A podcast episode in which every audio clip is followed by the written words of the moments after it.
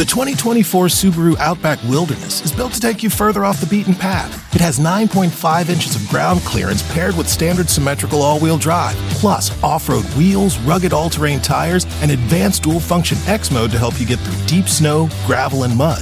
The 2024 Subaru Outback Wilderness. Adventure elevated. Visit Subaru.com slash wilderness to explore the family of rugged Subaru wilderness models. Look around. You can find cars like these on AutoTrader, like that car riding your tail. Or if you're tailgating right now, all those cars doubling as kitchens and living rooms are on AutoTrader too. Are you working out and listening to this ad at the same time? Well, multitasking pro, cars like the ones in the gym parking lot are for sale on AutoTrader. New cars, used cars, electric cars, maybe even flying cars. Okay, no flying cars, but as soon as they get invented, they'll be on AutoTrader. Just you wait. AutoTrader. Es la historia de la señora María, una señora que hizo todo porque no le quitaran su casa, una historia sin ley, un violador serial de hombres que buscaba a sus víctimas en Grinder y que pensaba quedar sin ley. Doña Irma, una mujer que fue violentada y que murió sin ley. Se sentía gracioso por molestar a policías. El Dominic creyó que iba a estar sin ley.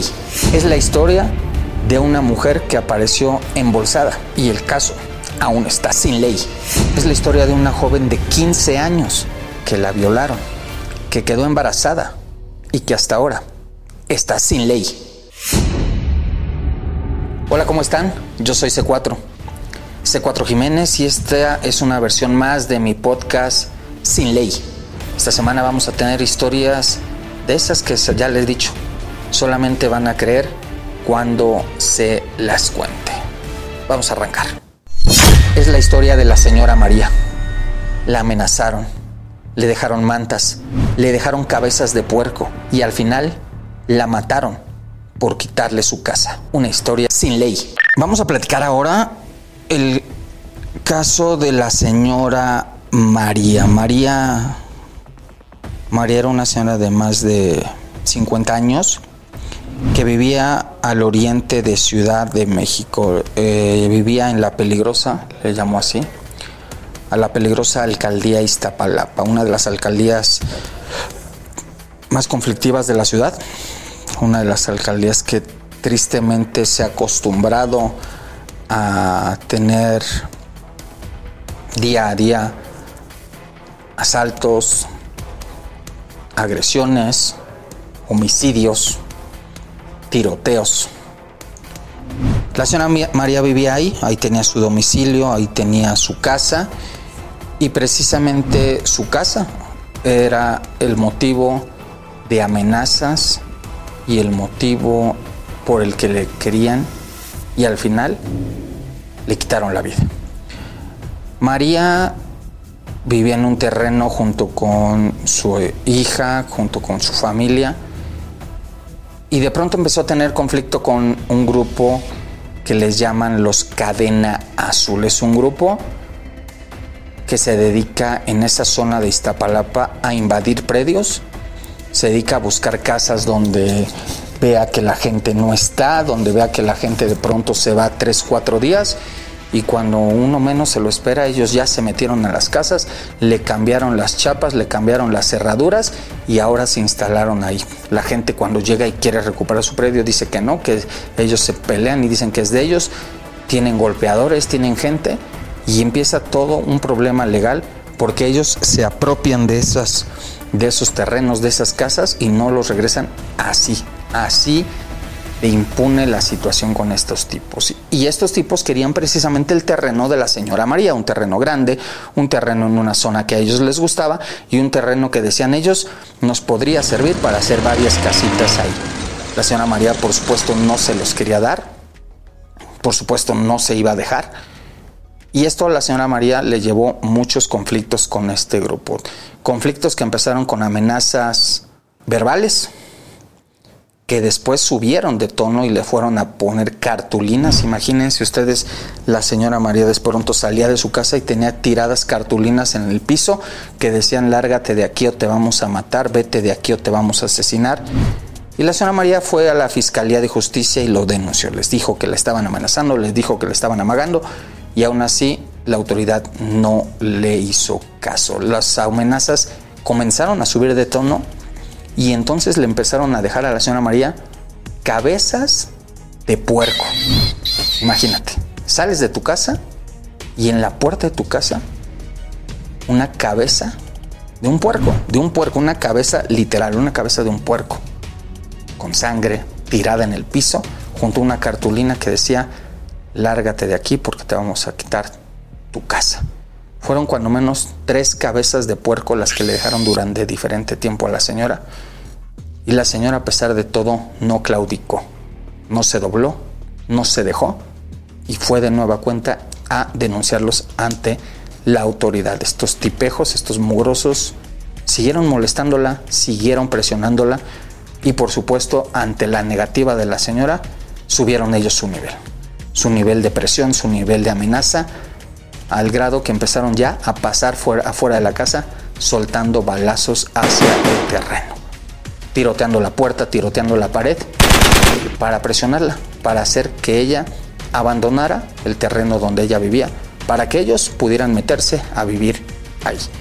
Ante la falta de inacción de la autoridad, estos sujetos se dieron valor, estos sujetos se empoderaron y un día llegaron y cuando la señora María estaba entrando a su casa, soltaron de balazos.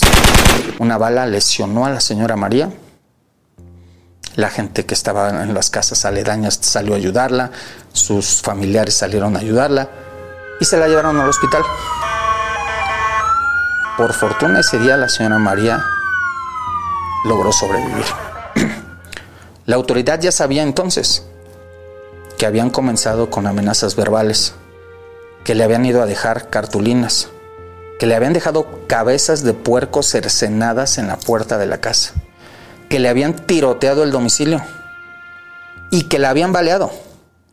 Y aún así la Fiscalía de Justicia no la defendió no la protegió. La señora María no se quiso salir de su casa. No quería. ¿Por qué? Porque decía, ¿por qué me iban a sacar? ¿Por qué me van a sacar a mí de algo que me ha costado tanto trabajo tener, de algo que me ha costado tanto trabajo poder mantener, de algo que he tenido desde pequeña? Porque ahí creció la señora María y no quería dejar ese domicilio. No estaba dispuesta a dejarlo.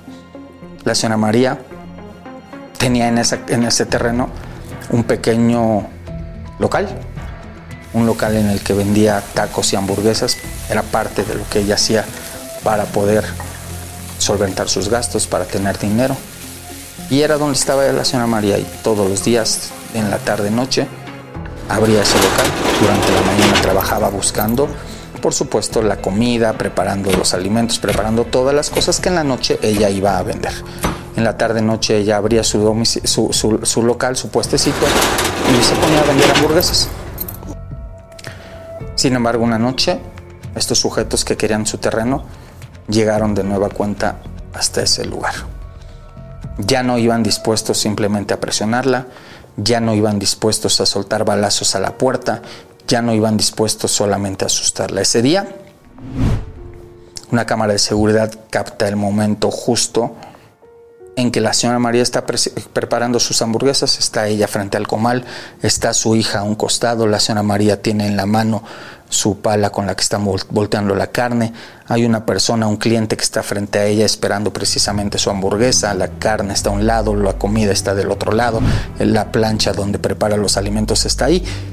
Y ella está trabajando, como cualquier persona que está buscando ganarse algo de dinero, ella está ahí preparando la hamburguesa de este señor que tiene enfrente de su lado izquierdo y de pronto se ve que del lado derecho de la señora María entra un hombre, va caminando un hombre con un casco de motociclista. Nadie lo toma en cuenta como algo que pueda ser riesgoso. Pero ese sujeto era un sicario.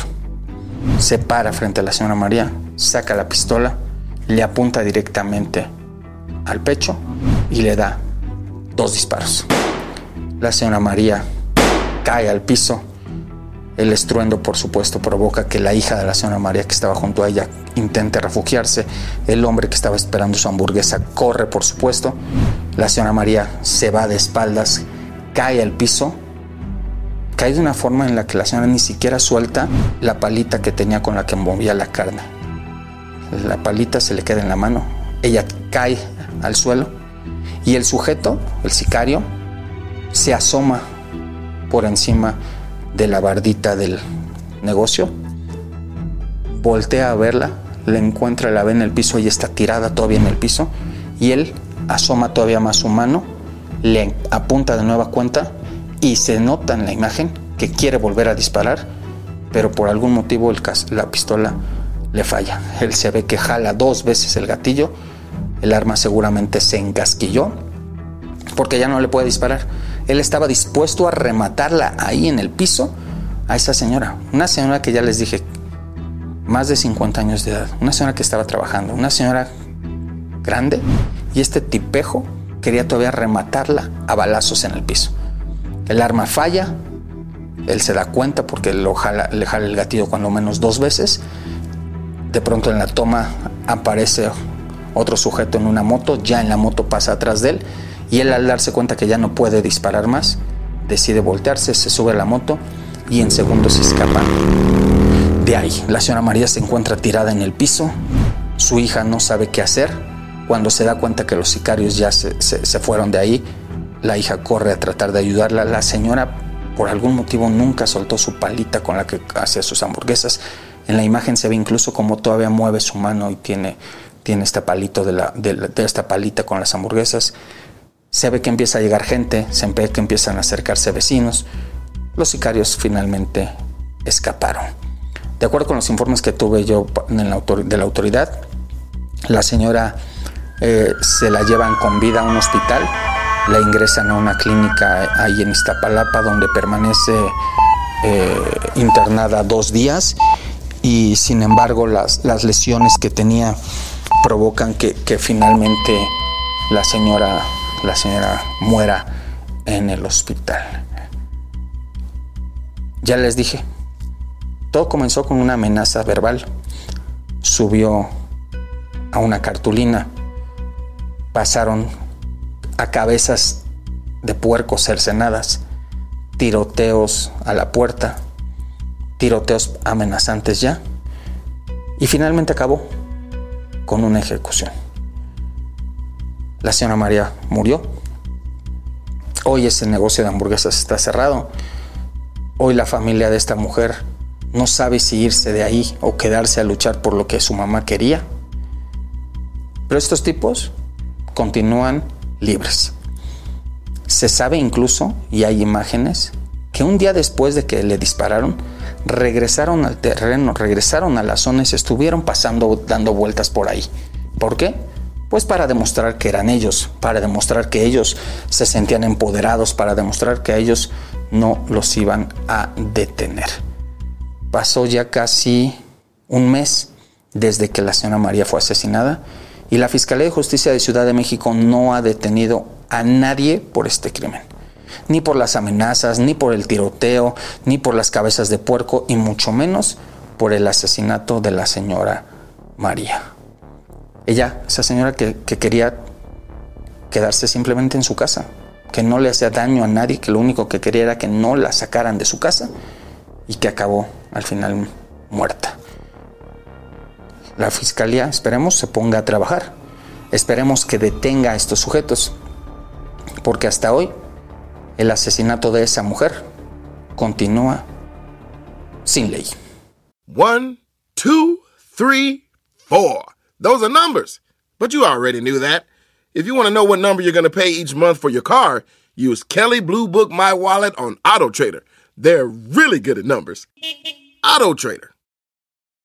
Hey, it's me, your barista. You know how you come in almost every day for our cold foam coffee? Well, now there's an easy way to foam at home with new International Delight Cold Foam Creamer, and it's foaming delicious. New International Delight Cold Foam Creamer, now in stores. It's foaming delicious. Esta es la historia de un violador serial de hombres que buscaba a sus víctimas en Grinder y que pensaba quedar sin ley.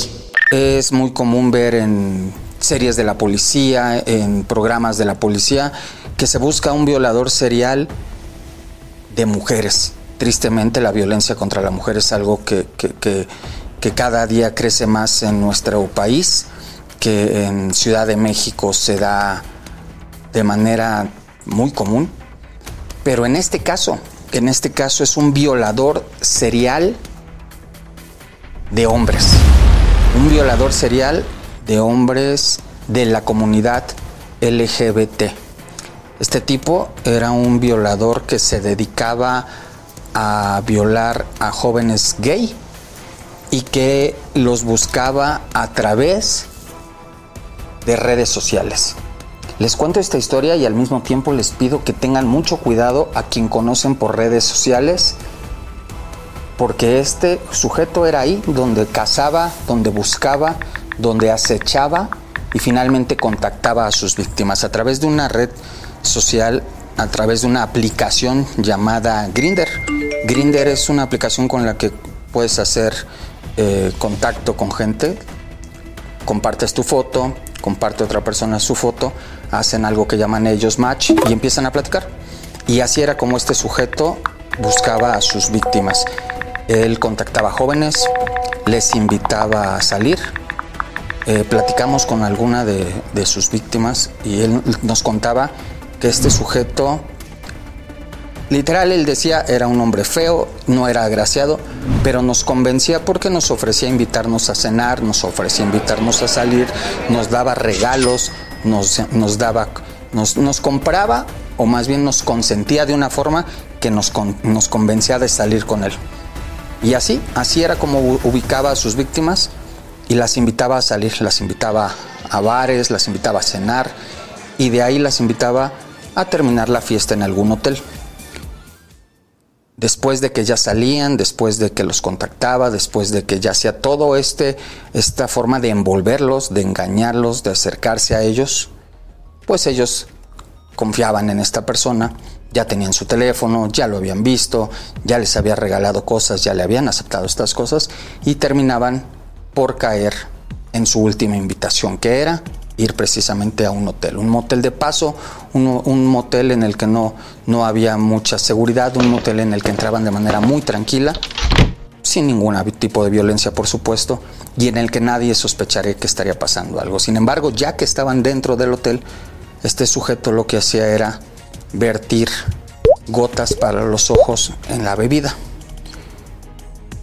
Eso es algo que le llaman Aquí en Ciudad de México se ha visto y en algunos otros estados del país gotear a la víctima. Le ponen gotas para los ojos en su, en su bebida, se las toman y este, este químico provoca que las víctimas se queden dormidas. Lo que hacía este sujeto era precisamente ponía estas gotas para los ojos y a veces incluso lo que sucedía era que él la tomaba, no se la tragaba, pero besaba a su víctima y así era como le pasaba el líquido para que se durmiera. Después de que se dormía, abusaba de ellos, los violaba, les robaba sus cosas y finalmente escapaba. Las cámaras de seguridad de algunos hoteles lo grabaron y hasta el día de hoy la Fiscalía de Justicia de la ciudad tiene cuando menos 10 víctimas que han relatado cómo este sujeto los atacó. Y en todos los casos, antes de irse, este tipo les dejaba una carta en la que les decía que no lo denunciaran, que él ya tenía la dirección, que ya tenía el teléfono, que ya tenía todos los datos y que si lo denunciaban, los iba a ir a buscar y los iba a ir a matar. Por fortuna, las víctimas denunciaron, por fortuna la Fiscalía de Justicia integró todos los trabajos y los agentes de la Policía de Investigación de Ciudad de México hicieron toda una indagatoria y este hombre fue ubicado en Hidalgo. Hidalgo es un estado muy cercano aquí a Ciudad de México, seguramente lo conocerán algunos, otros queda a una distancia cuando más de hora y media en un auto. Y lo que hacía este sujeto era venir de Hidalgo a la Ciudad de México, contactar a sus víctimas, las agredía, abusaba de ellas y escapaba. Por fortuna este hombre ya fue detenido actualmente ya está en la cárcel y este sujeto está pagando por ahora por dos de estos casos. Este sujeto pensó, pensó que la iba a librar, pensó que la ley no lo iba a alcanzar, pensó que el caso se iba a quedar así, sin ningún castigo, pero no fue así. Este sujeto ya está detenido y ahora pagará por cuando menos ya les dije yo, 10 casos de violación. Esta es la historia de doña Irma, una mujer que fue violentada y que murió sin ley.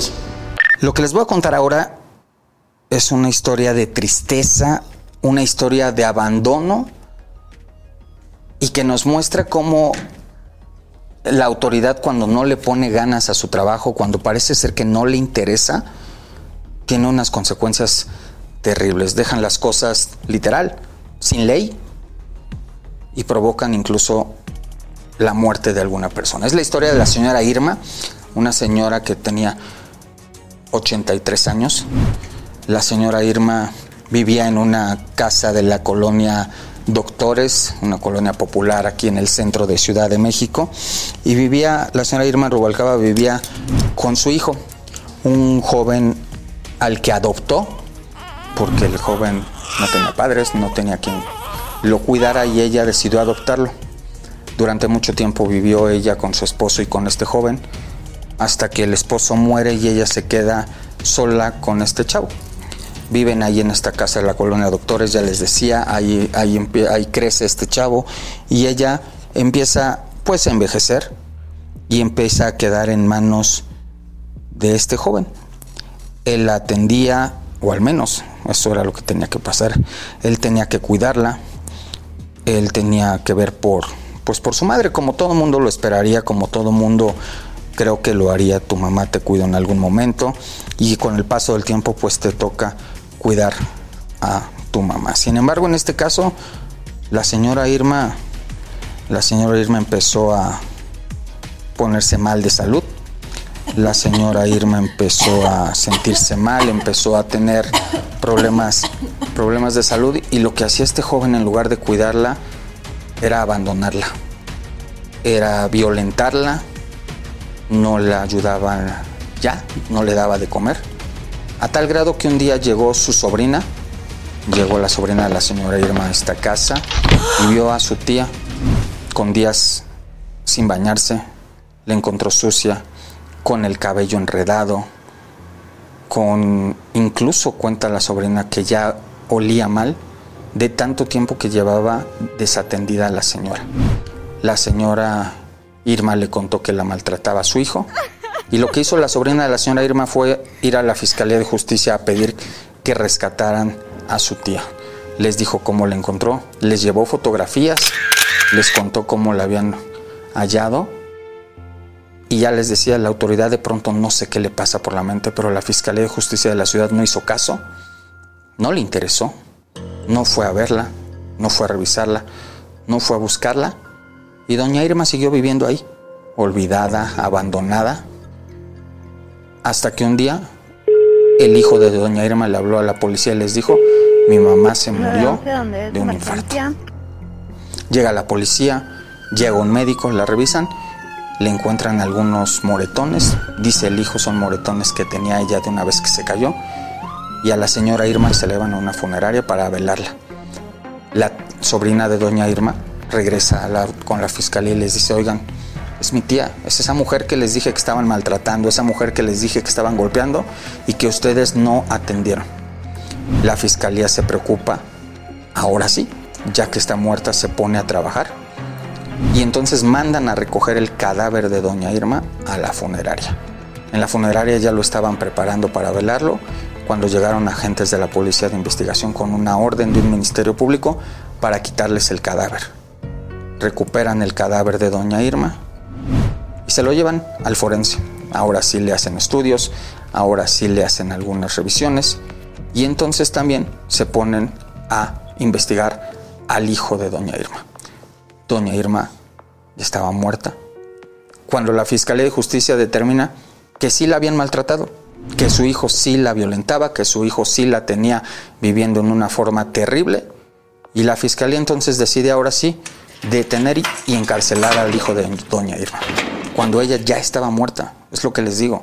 No sé qué le pasa a la autoridad, si es incompetencia, si es corrupción, pero eso lo pudieron hacer desde el día que su sobrina lo denunció si lo hubieran denunciado, si lo hubieran trabajado, si lo hubieran hecho, quizá doña Irma hubiera tenido una mejor calidad de vida. quizá doña Irma hubiera vivido mucho tiempo más, pero no fue así. Doña Irma murió. Hasta hoy han pasado ya tres semanas de la muerte de doña Irma.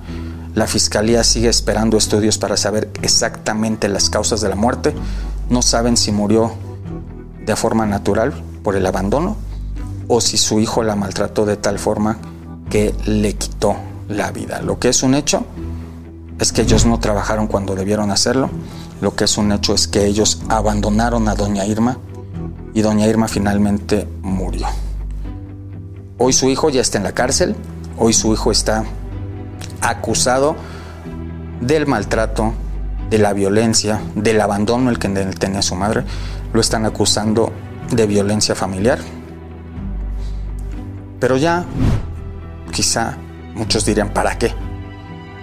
La fiscalía se puso a trabajar muy tarde y hoy el Ministerio Público que la abandonó también está bajo investigación. Es eh, encargado de recibir la denuncia que finalmente la dejó botada en un archivo. Ya está también en la mira de la autoridad. Pero doña Irma, doña Irma ya no está. Doña Irma la acabó enterrando su sobrina, esa sobrina que fue a pedirles apoyo, esa sobrina que les fue a pedir ayuda, esa sobrina que les dijo rescátenla porque le están maltratando. Esa sobrina tuvo que ir a enterrarla.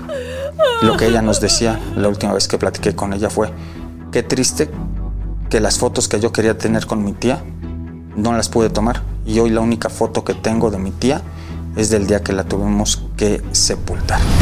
La sepultaron en un panteón, solamente cinco o seis personas. Doña Irma finalmente murió. Y su hijo, su hijo se estaba quedando sin ley. Su hijo estuvo a punto de quedar en la impunidad total. Y es un caso más que estuvo a nada, pero de verdad a nada de quedar sin ley. Your Space Coast vacation is preparing for liftoff. Start counting down now. 10, 9, 8, 7. It's time for a beach vacay that feels like heaven. 6, 5, 4. Come explore Melbourne and the beaches. 3, 2, 1. It's time for some rocket filled fun. Count down to your best beach vacation ever on Florida's Space Coast. Launch your planning now at visitspacecoast.com. Hey, it's me, your barista. You know how you come in almost every day for our cold foam coffee? Well, now there's an easy way to foam at home with new International Delight Cold Foam Creamer, and it's foaming delicious. New International Delight Cold Foam Creamer, now in stores. It's foaming delicious. Esta es la historia de un tipo que se sentía gracioso porque molestaba a policías. Los insultaba, los molestaba, les lanzaba polvo. pensaba que iba a quedar sin ley. Vamos a hablar de otro tipo que también le encantaba lucirse en redes. Desde que supe lo que hacía, me pasé criticándolo. Siempre dije que era un payaso, que era un tipo bueno para nada, que se sentía gracioso. Y es que lo que a él le encanta, y le encantaba porque esperamos que ya se le haya quitado, es estarse grabando, grabando en video mientras él andaba en su carro con extinguidor. El extinguidor que cualquiera usa, cualquiera tiene para apagar el fuego.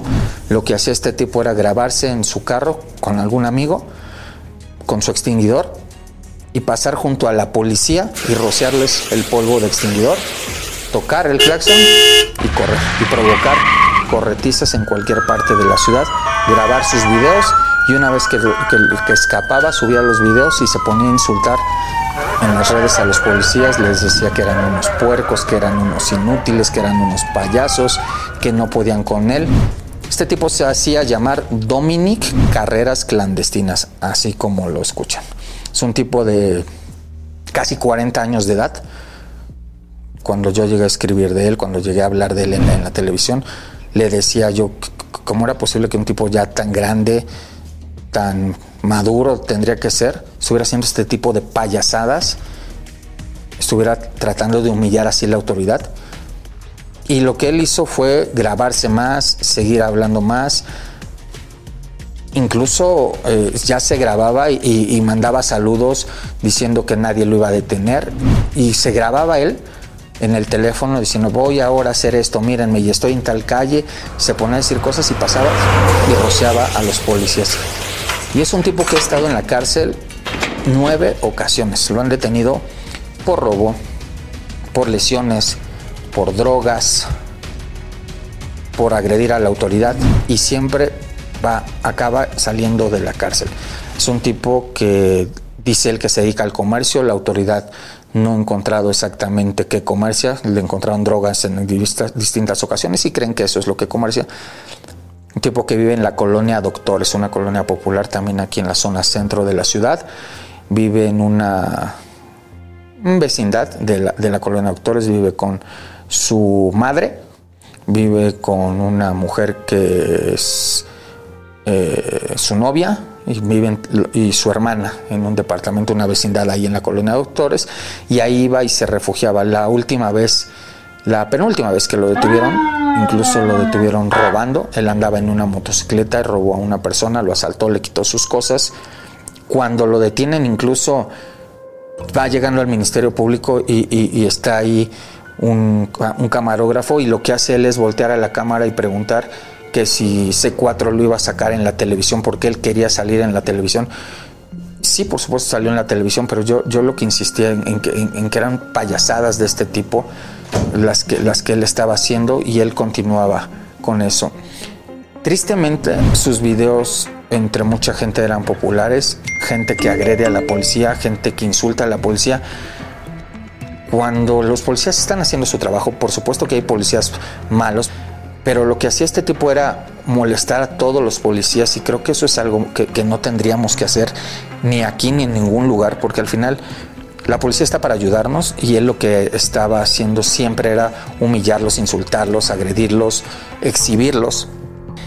Y la autoridad lo que hace es iniciar una investigación ya más profunda sobre la forma en la que actuaba. Le hicieron un seguimiento, le hicieron una vigilancia, vigilaron sus movimientos, vigilaron dónde vivía, dónde se escondía qué era todo lo que él hacía y finalmente la Fiscalía de Justicia y la Secretaría de Seguridad Ciudadana consiguen una orden de cateo. Ustedes van a escuchar seguramente estas y van a ver las imágenes. Ya no fue una investigación eh, tan sencilla, pero fue con todo, todo un trabajo. Les dan una orden de cateo a los y finalmente llegan hasta la vecindad donde les decía yo vivía él. Derriban una puerta que era la puerta de abajo del acceso a la vecindad, derriban la puerta de arriba y finalmente entran a la casa de este tipo y encuentran el arma que andaba presumiendo muchas veces en su video, su pistola que andaba presumiendo, encuentran de eh, droga, marihuana, cocaína, eh, pastillas de fentanilo, es decir, ya encuentran todo, todo, todo, todo lo que tenía. Él, ya no era simplemente una detención en la calle con algunas dosis, sino todo el, producto que él vendía, que él traficaba, y lo detienen finalmente dentro de su domicilio. El tipo es detenido ya por décima ocasión. Una vez más lo sacan de la casa y lo primero que hace es preguntar que dónde anda C4, que si no va a ir C4 a, a verlo. Más al C4 y él es ya llevado al Ministerio Público y de ahí directamente a la prisión. Diez veces detenido. Robo, lesiones, armas, drogas. Y la familia diciendo que por nuestra culpa estaba destruyéndose la vida. Por fortuna este tipo ya en esta ocasión sí se quedó en la cárcel, ya está en un proceso legal, la autoridad está buscando que se quede encarcelado por un buen rato, por drogas, por armas, por lesiones, por los ultrajes a la autoridad. Esperemos que se quede un buen rato este tipo, les digo ya casi 40 años sin comportarse así. Es un tipo que seguramente creía que iba a quedar siempre en la impunidad, que se iba a quedar siempre sin ley. Pero por fortuna hoy el Dominic, el Dominic está ya encerrado. Es la historia del asesinato de una mujer. Una mujer que amaneció amarrada, embolsada y tirada afuera de una escuela. El responsable aún está sin ley. Es una mujer que la encuentran tirada en la calle, embolsada, amarrada de los pies. La encuentran muy cerca de la colonia Morelos, esto es muy cerca de la zona de Tepito, ya les decía, la Morelos, Tepito, son zonas conflictivas aquí en la ciudad, zonas que que muchos incluso les da miedo irse a parar por ahí porque dicen que es muy peligroso. Y ahí en la colonia Morelos, una mañana junto a una escuela, en la puerta de la escuela, llegan, están llegando los niños a la escuela y encuentran bolsas, bolsas. Cuando destapan esas bolsas, encuentran que hay un cuerpo.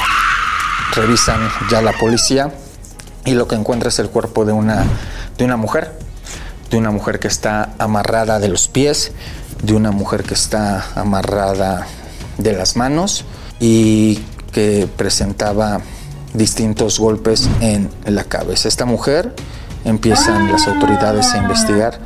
Lo primero que pensaron es que se trataba de un problema de narcotraficantes por la forma en la que la dejaron. No, no, es, no es común que se, hagan estos hallazgos en unas zonas tan céntricas de la ciudad y por el lugar en el que la dejaron, lo primero que se pensó fue que podría ser una mujer dedicada a la venta de drogas, que quizá era una mujer familiar de algún traficante en la zona de ahí, de, la zona de Tepito.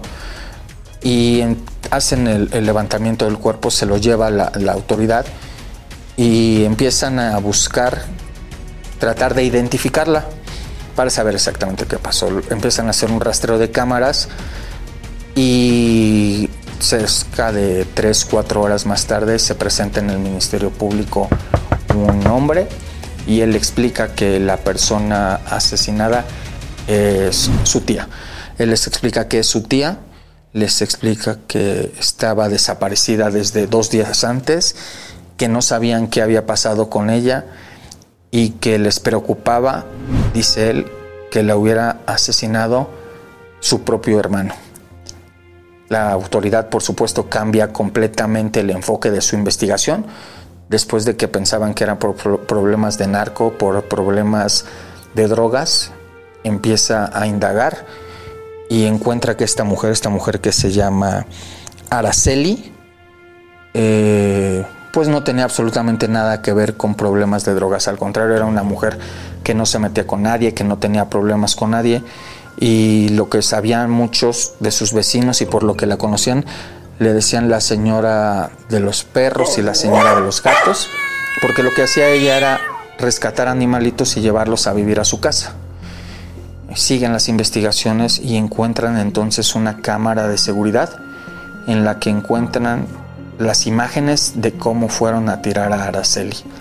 Lo que encuentran los investigadores son imágenes de un hombre que lleva el cuerpo de Araceli metido en un carrito del supermercado. Imagínense un carrito del super, ese que usamos todos cuando vamos al supermercado para llevar nuestras cosas. Ahí, ahí llevaban el cuerpo de esta mujer.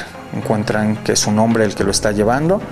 Se ponen a revisar las cámaras, no ven muy claro el rostro de este hombre, pero cuando se los enseñan a la familia de Araceli descubren que quien lo tiró es el propio hermano de Araceli. Empiezan a hacer la investigación y lo que encuentran lo que descubren con testimonios, con gente que interrogan, es que el hermano de Araceli estaba molesto con ella porque dice que no le gustaba que tuviera tantos perros en la casa, que no le gustaba tanto el olor a los perros y a los gatos y todo indica hasta el momento no lo han podido confirmar, pero todo apunta a que tuvo una pelea con ella precisamente por este motivo y por eso la habría asesinado. La amarró, la envolvió en las bolsas de basura y la fue a tirar ahí a unas 10 cuadras de su casa. Sí se alejó un poco, mm, lo suficiente creyó él para que no lo descubrieran, pero hoy es día que la autoridad tiene ya, tiene ya identificado a este hombre, ya saben que este feminicidio no fue cometido, como les decía en un principio,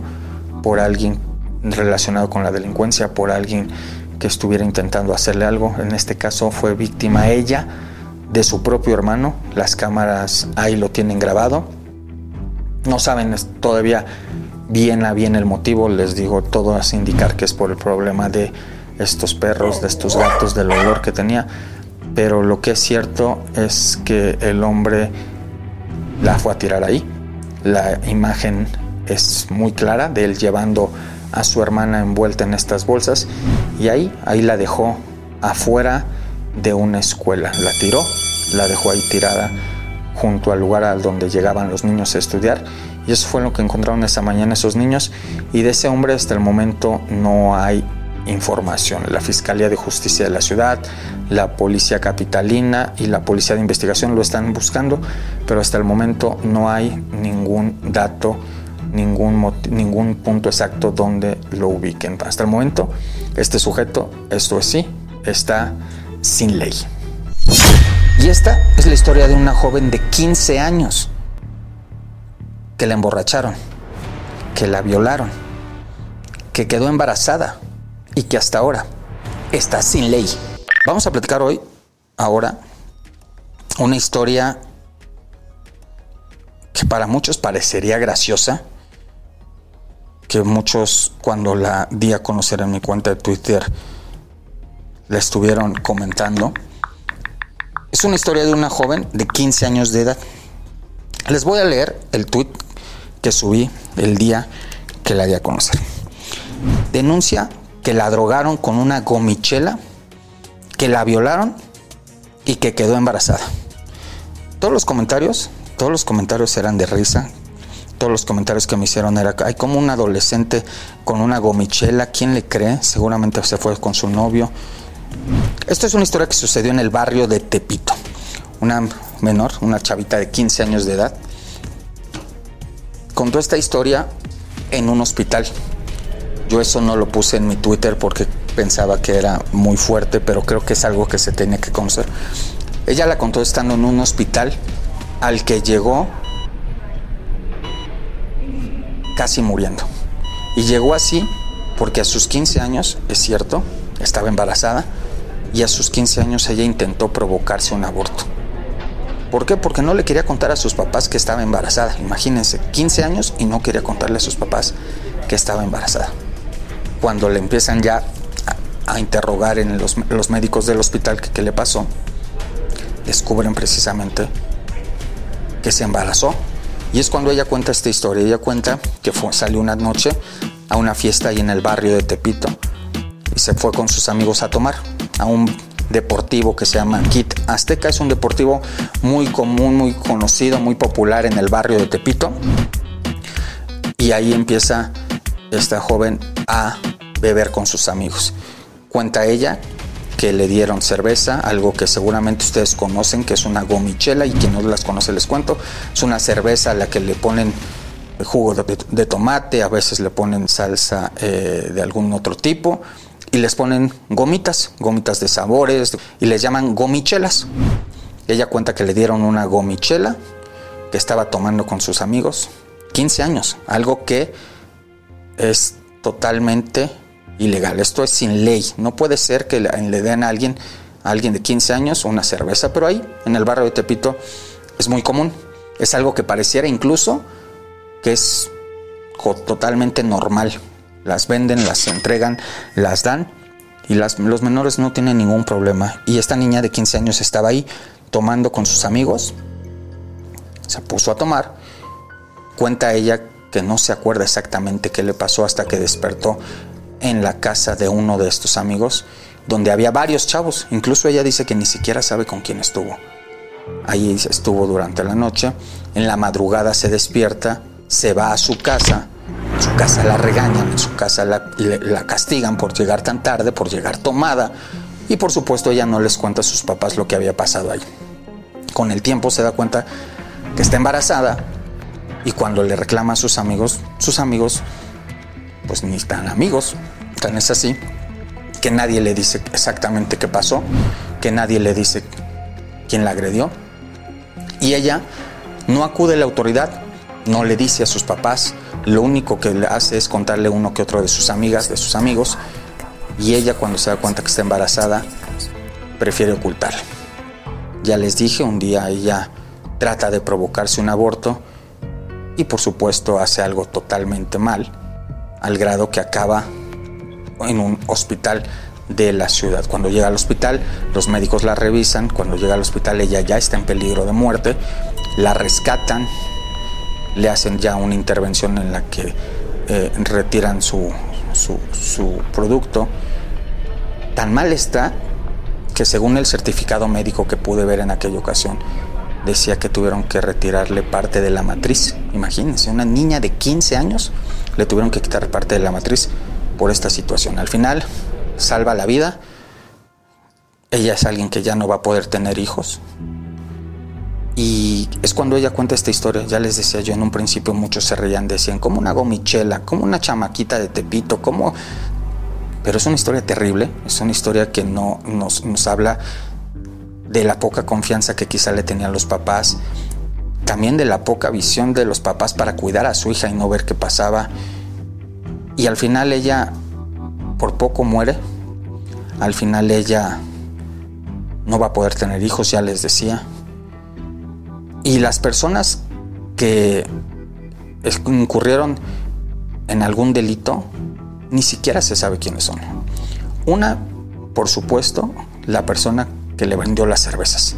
No puede ser que alguien esté tan tranquilo distribuyéndole cerveza, distribuyéndole alcohol y todo tipo de bebidas alcohólicas a menores de edad, de una forma sin control, de una forma en la que no les interesa si son menores, si son mayores, si se emborrachan, donde acaben. Esta niña 15 años y se la dio sin ningún problema. Y otro tipo, por supuesto, el que la agredió a esta, a esta muchacha. La agredió, no sabemos ni siquiera, o quizá alguien sí sabe de sus amigos quién fue, pero ella no lo sabía. Sus supuestos amigos no le quisieron decir. Y entonces, cuando menos ya les dije, dos personas una, el vendedor de cervezas, y otra, este sujeto, están ahí, tan tranquilos, sin ley. Hasta que llegamos el día de hoy con este su podcast Sin Ley. Recuerden, no dejen de escucharnos en todas las plataformas. Nos vemos la próxima semana. Les saluda C4. C4 Jiménez. Y esto fue Sin Ley.